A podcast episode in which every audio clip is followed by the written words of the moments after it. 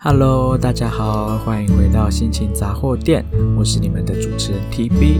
今天又是礼拜五啦，我们又可以回到 TB 说故事系列的主题了。好，那么想必大家听起来就知道，我这礼拜没有专访到别人。好啦，我其实有真的有在找人在专访啦，但是因为嗯，首先呢，我有一些朋友的目前身心状态，他们觉得还没有准备好。要想要谈的话题，所以我就也不打扰他们，先让他们先思考过后，决定要用什么样的心情来上我的节目，那再来上。那另一方面是呢，呃，我其实有想要邀请我的外国朋友来上节目，但是嘿嘿 TB 自己有一点害怕我的英文不够好，所以我很怕我的专访会有点失败，这一点是我自己在害怕的地方，但是。我不会放弃这一块的好不好？那如果各位听众觉得自己英文不够好，也不要太担心，因为我会尽力的翻译成中文，在节目里面，让大家可以不用特地的还要很认真、很认真的去听，说到底我的朋友到底说了什么样的英文。那又尤其我想要邀请的朋友啊、他的他的英文口音又不是纯正的我们以前学的美式英文的发音。所以就有可能会导致大家可能在某一些 某一些关键字啦，或者是某一些句子，他讲得很快的时候，你会发现，诶，一起去工商那种听不懂这种感觉。因为 TB 有时候在跟他聊天的时候，我也是会有这样子的感觉。所以就是听众们也不要担心，如果我真的邀请到了我的外国友人来上我的节目，我会尽量翻译，好不好？好，那回到今天的主轴，既然没有来宾的话，那我就要继续讲。接着我上礼拜五说的，呃，有关于我要 update，就是我跟我的伴侣的一些新消息，还有到底我们之前我说了发生一些我不想要它发生，但是它毕竟就是发生的事情，然后还有一些过去我们相处交往的时候发生的一些有趣的故事，还没有讲完嘛？那今天大概会是。呃，最后一集分享有关于我跟我伴侣之间，就是之前在美国生活的时候的日子。好啦，那么首先呢，就先从更新近期的讯息开始好了。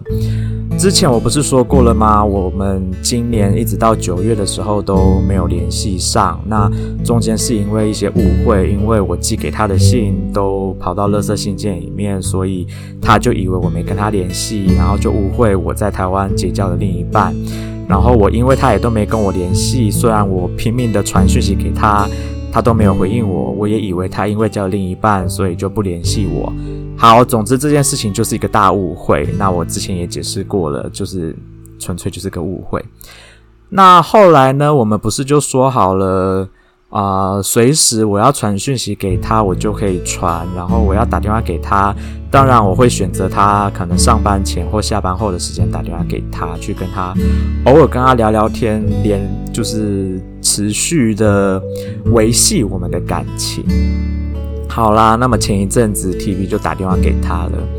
那那一次呢，就聊了蛮多以前过去发生的一些事情啊，一些点点滴滴，然后也聊到了呃我们以前一起养的狗的事情。但是当然。啊、那只狗现在已经不在了。很遗憾的，在 TB 回台湾没多久，我们家的狗就因为生病，必须要安乐死。那这件事情我也说了，他瞒着我瞒了一段时间以后才告诉我，非常不高兴。好，题外话，总之呢，最近的联系呢，就是我大家跟他分享一下我的近况，然后他也跟我分享了他的近况。那。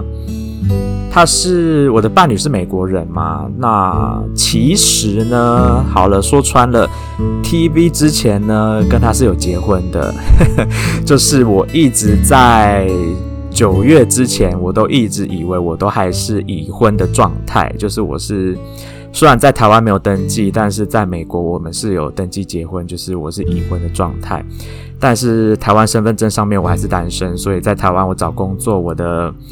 我的履历上面我都是写单身，当然第一个这样子比较方便，懒不用去解释一大堆有的没的。那第二个，我的确在台湾我的身份就是单身，那官方身份我就是单身。好，whatever。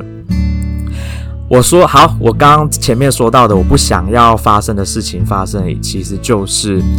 啊、我知道美国的法律各州都不太一样。那因为当时我跟我的伴侣是在加州办理结婚，那加州的婚姻法呢就有规定，你如果在一定的期限内没有履行婚姻的义务，也就是比如说住在一起啦，或者是其他相关的条件你没有满足这些条件的话，你们的这段婚姻就会自动失效。听好了，是叫做自动失效哦，不是说蓄意离婚哦，是自动失效。所以呢，事实上他并没有去办理取消婚姻这件事情，我也没有。但是就是法律上规定，因为我们没有履行婚姻该尽的义务，所以在法律上我们的婚姻就是失效了。也就是说，我一直以为我是已婚的状态，其实早在一年半前，我早就已经恢复单身了。听起来是不是很可悲？而且在这段期间，我在台湾，我都还是戴着婚戒哦。Even 到现在，我都还是戴着婚戒。虽然我已经知道我跟他之间的婚姻已经不存在了，但是好，这就是我要提的啊。我们在近期的新的谈话对话中有提到关于这一块，就是感情这一块的事情。那。我也说了，我之前其实已经抱着一个很大的觉悟，就是如果对方真的不想要继续跟我在一起，那就没关系，我们就是好好的办分开的手续，然后可能我有一些重要的东西还在他那边，我会找机会去拿回来，或者是请他寄回来给我。那至于我这边呢，就也没什么他的东西嘛，那婚戒。婚戒其实也不用还给他，反正他自己也说那个很贵。那我如果想要留着就留着，我要卖掉了，他也是可以卖一笔钱。他是这样子跟我开玩笑的啊。我当然我是跟他说，毕竟我还是很爱他嘛，所以我当然会留着，而且我到现在都还带着啊。我怎么会想要把它卖掉呢？而且我也想要继续维持跟他的感情状态，所以我是势必是留着的。好，那说到这里，那。我就问他啦，我就很老实的问他，到底想不想维持这段关系？那他也说，他还是很想跟我在一起，而且当时我们结婚的时候，他是惯了我的性。那就算是现在我们已经官方上，我们已经不是，已经没有婚姻关系了，但是他其实还没有去把他的姓改回去，他还是维持着我的姓。所以我就，他还特地哦，特地秀出了他出国的时候。啊、他的登记证上面的那个名字上面还是写着我的姓，然后来表明说他其实还是很爱我，并没有想要跟我分开，只是迫于现实生活中的一些障碍，比如说他现在并不居住在美国，然后我就没有办法因此。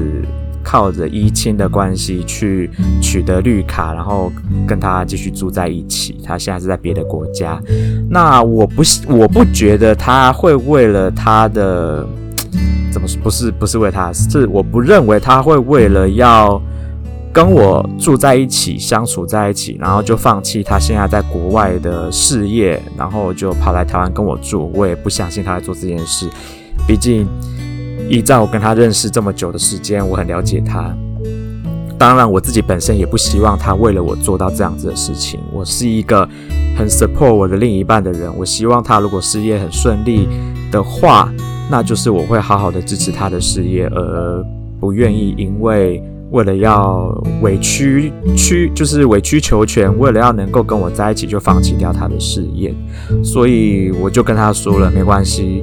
我们两个现在一个在台湾，一个在加拿大，各自的事业都，啊、他的事业当然现在是处在一个发展中，而且很成功的状态。那 TB 自己这边的事业算是起步一阵子，然后也也渐入佳境，我也还不想放弃他，所以我也没有考虑要完全的，就是搬去跟他一起生活这件事情啊。虽然说，如果是过去的我。比如说去年之前的我，我可能就毫不犹豫的，我就放弃掉台湾所有的一切，我就飞过去加拿大找他了。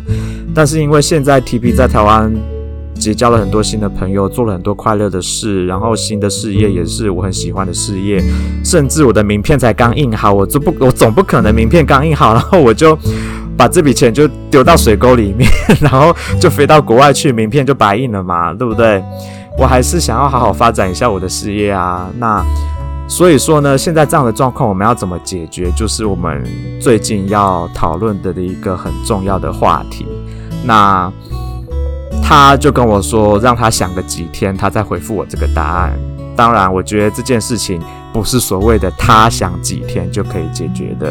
我觉得是我们两个应该好好的仔细去思考、去计划，说我们要怎么样能够维持我们的关系。毕竟，我们都还是想要再把这个婚姻重新的结回来嘛。那如果要这样做的话，势必就是得在无论是在美国啦，或是在加拿大，或在台湾，我认为都有必要办理结婚登记，而不能只在一个地方办理结婚登记。好，那么这样子的事情，再加上我们有远距离，我们要如何能够花时间去互相陪伴对方呢？这样子，这些问题都是短时间内没有办法马上解决的问题。所以 TB 就跟他说了，没关系，这个事情不是现在马上就能得到答案的。那我们就好好的去规划、去计划这样子的未来，也不要为了一时之间好像很急着要完成这件事情，就没有周详的去思考要怎么处理这样的事。好啦，反正最近的更新大概就是这样子。然后前一阵子的另外一次是我在睡前突然很想他，就。随便的打电话给他，就随便胡聊了一下最近 TB 发生的事情，然后问问他最近过得怎么样。那基本上就算是闲话家常啊，没什么特别的，所以就没什么好更新的啦。大概就是这样。近期的，就是从一月到九月没有联络到现在新的状况，大概就是这样。然后他还是一样，就是很欠扁的地方，就是我传给他的讯息，他就是很不爱读，也通常都要到。可能过好几天他才会读，或者是要到我打电话给他的时候他才会看。那关于这一点呢，嗯，我最近可能会再打电话给他一次，然后好好的跟他讲，Please，拜托我传给你的讯息，稍微看一下，给我点回应嘛，不然我老是觉得我好像都在对牛弹琴一样，自己一个人在那边唱独角戏，我也是会觉得很受伤啊。所以我打算好好跟他沟通这件事。既然你已经答应我，你会跟我比较常保持联络，你就应该要做到这件事。好啦，那么接下来又再讲回过去我们相处的时候发生的事情。那么这一次呢，我就要来讲我跟他的父母第一次见面的状况啊。大家也知道，要跟另一半的父母见面是有多么紧张、多么可怕的事情。那尤其我又不是英文母语者，我当时也觉得我的英文其实根本就没有好到可以好好的跟所谓的美国人做一个很嗯，怎么说呢？这种见对方家长，然后要好好的聊天这件事情，我其实是很担心，我没有办法做好这件事。那当然，他一直跟我说，哦，他爸爸跟他继母人都很好，叫我不用担心这一些。可是我就是一个你知道非常焦虑的人，所以在他跟我说，就是在一个月后就要跟他父母见面这件事情，我就从那个月开始一路焦虑到跟他爸妈见面那一天，甚至一直到见面后，我们一起出去吃饭、一起出去玩的时候，我都非常的焦虑。好了，这就是我的性格，没有办法，我改不了。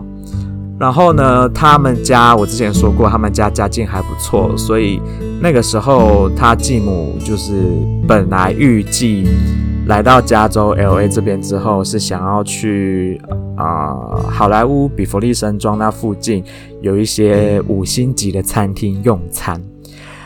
他就这样子告诉我说：“哎，有一个这样子的计划，叫我大概要想好要怎么打扮啊，然后可能要想一下用餐礼仪呀，然后想一下到时候吃饭的时候可能遇到什么样的状况，然后如果有需要置装买一些新的服装、衣服什么的话，就可以去买。”我心里面想说：“天哪，救命哦！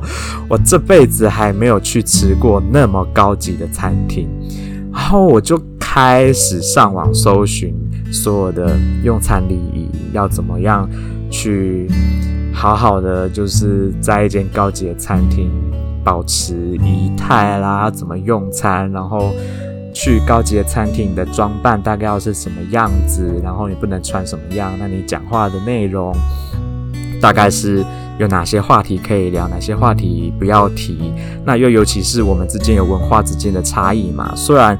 我一直都对于各个不同的文化都很开放，也很愿意去了解。可是我就还是很害怕，在吃饭的当下，我会表现得不得体，然后就会给对方带来不好的印象嘛。我就是一个这么这么这么焦虑、这么爱杞人忧天的一个人。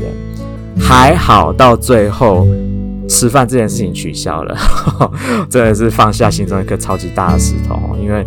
我当时真的没有准备好要去那么高级的餐厅吃饭，然后就是在那样子的场合，就是要跟另一半的父母第一次见面，这对我来说实在压力太大了。好险，后来就没有没有要进行这件事情。那我其实有点忘记后来是什么原因，我们取消了这个计划。那总之就是没有。后来就是在啊、他爸妈来加州找我们的时候。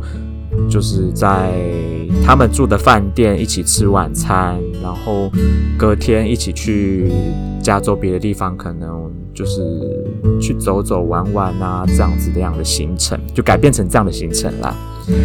好，那 TB 呢，其实从小就是一个怎么说，我是一个心思很细腻的人，我想必听众应该也都有发现，我其实心思很细腻。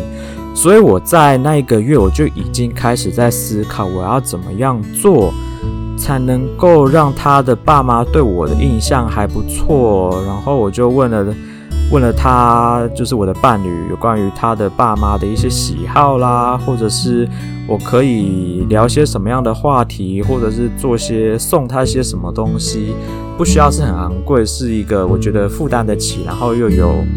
可以表现出我心意的礼物，这样子的东西，结果呢，我的伴侣就是一点帮助都没有了，真的是为了这件事情，我也是跟他小小争执了一下，因为他回答我一堆我觉得对我一点帮助都没有的事情。好，反正 anyway，最后我还是就是自己一个人想了办法，就是去我买了一个小礼物啦。那个小礼物其实也没什么，就是一间我很喜欢的甜点店。那我有听说他的继母喜欢吃甜食，所以呢，我就去买了我常常在光顾我非常喜欢的甜点店的啊、手工饼干。那也不是什么昂贵的东西，可是看起来就还蛮得体、蛮可爱的。我就拿这个去送给了他继母，那当然就很成功的获得了很好的第一印象。然后在跟他的父母聊天的途中，虽然说我的英文没有到。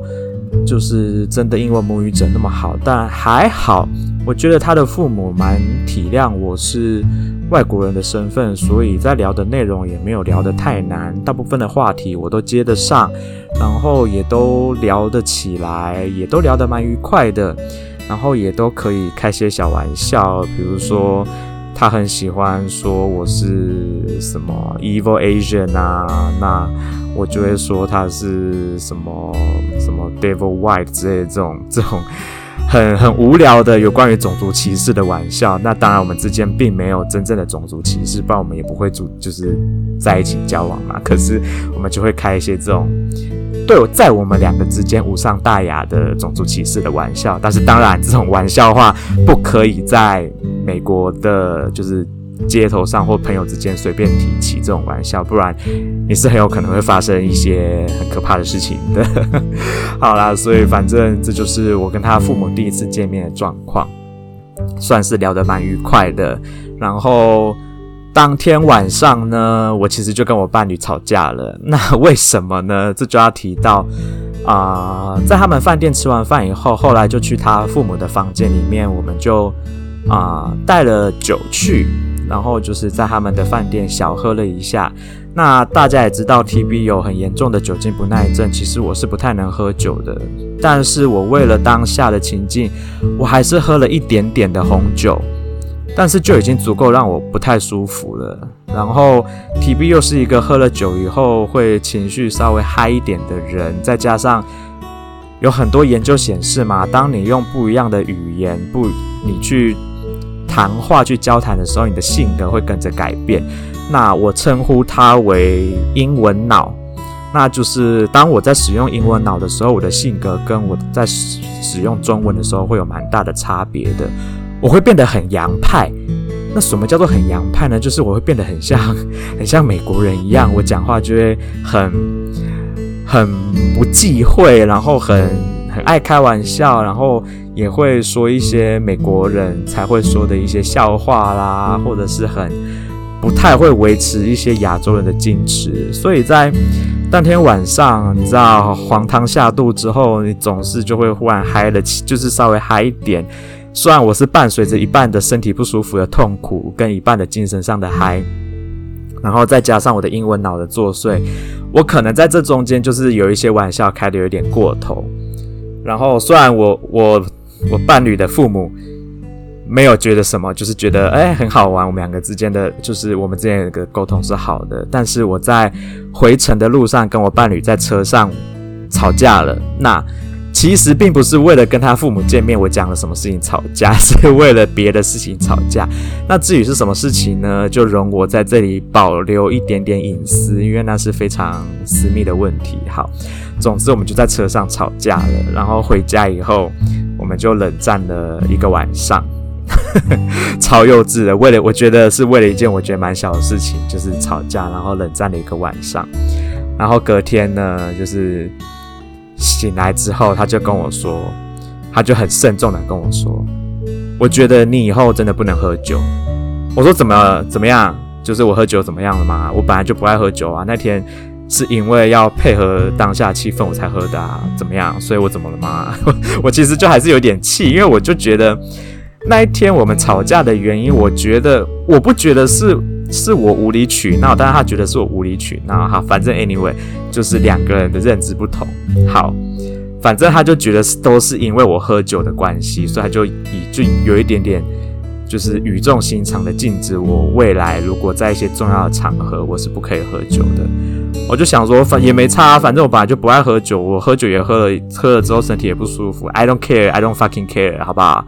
然后当然我没有这样跟他讲啦，因为如果这样讲的话，势必那个架就会再继续吵下去。好啦，反正就是后来隔天我们就有好好的讲了我们那天吵架的事情，反正就有讲开。我就跟他说，我考虑的原因是什么是什么，那他考虑的原因是什么是什么，那。反正吵架就是这样子嘛，你好好沟通过后去把它解决就没事啦。所以那一天吵完架以后，我们还不是恩爱的要死，然后也是就是也继续好好的过我们的日子啊。所以我说嘛，情侣之间总是会有吵架的时候。那真的遇到吵架了，只要不是什么很严重的问题，真的就是床头吵，床尾和。那再怎么样，大不了在床上解决嘛。好啦，TV 在这里小小的开一个黄腔啊，但是我们那一天没有在床上解决，好不好？因为那天我们就在冷冷战，然后我又因为身体非常不舒服，我根本懒得理他，我就自己睡我的。他就在，他很过分哦。那天明明就一起一起说好要在要一起看那个狮子王的，要说真人版也蛮奇怪，因为里面都没有人，真狮版好不好？狮子王的真狮版说好要一起看的，结果。我因为不舒服，我就先回房间，就是稍微躺着休息一下。但是我门是打开的，啊，我本来以为他会进来，就是叫我一起去外面看，结果就没有，他就自己一个人在外面就这样看起来了，就这样自己看，然后看完，然后我就觉得有点不爽。我我期待的是他就进来，然后跟我说，哎，要不要出来一起看电影？结果他就没有做这件事情，我就觉得不是很开心。然后我也跟他有点闹脾气，我就也没有主动出去，因为我就还在不舒服。啊，他明明就知道我不舒服，他也不进来关心我一下，我就觉得，嗯，这家伙不可以，我要我要跟他闹脾气闹一阵子。好啦，但是我就很心太软了，我就隔天就跟他和好了。好啦，这就是大概是我们交往途中经历过的一些有趣的事情。当然，我们。中间后来也还是有发生一些有趣的事，比如说我们一起去拜访了住在 Santa Barbara 的朋友，然后在那边我们有去了当地的一间小酒吧。那呃，好啦，那我把这件事情讲完好了，反正还有一点时间。那那天进去那个小酒吧呢，然后我就是我朋友是，就是我们就是两对情侣这样去嘛。然后我们就进去了以后，然后就点完酒，就去了一个小桌子，我们就坐在那里。那坐一坐呢，酒大家酒就喝一喝，聊得很开心。然后我的伴侣酒就喝完了，然后他就说我可不可以去吧台帮他点，再点一杯啤酒这样。我想说好啊，无所谓啊，反正我那天也没喝酒。那他又跟我的朋友聊得很愉快，我也不想要打乱、打断他们之间的谈话。我就说好啊，那我去啊，我去帮你买。然后我就去买酒的时候呢，旁边坐在吧台一个客人就突然跟我聊起天来。我在等酒的时候，他就跟我聊起天，他就说：“哎，你不觉得刚刚跟你进来的那个家伙长得很不错吗？”他就是用英文说：“你不觉得他他长得很 cute 吗？”那。那我就心里面想说，OK，fine，你是在说我的伴侣吗？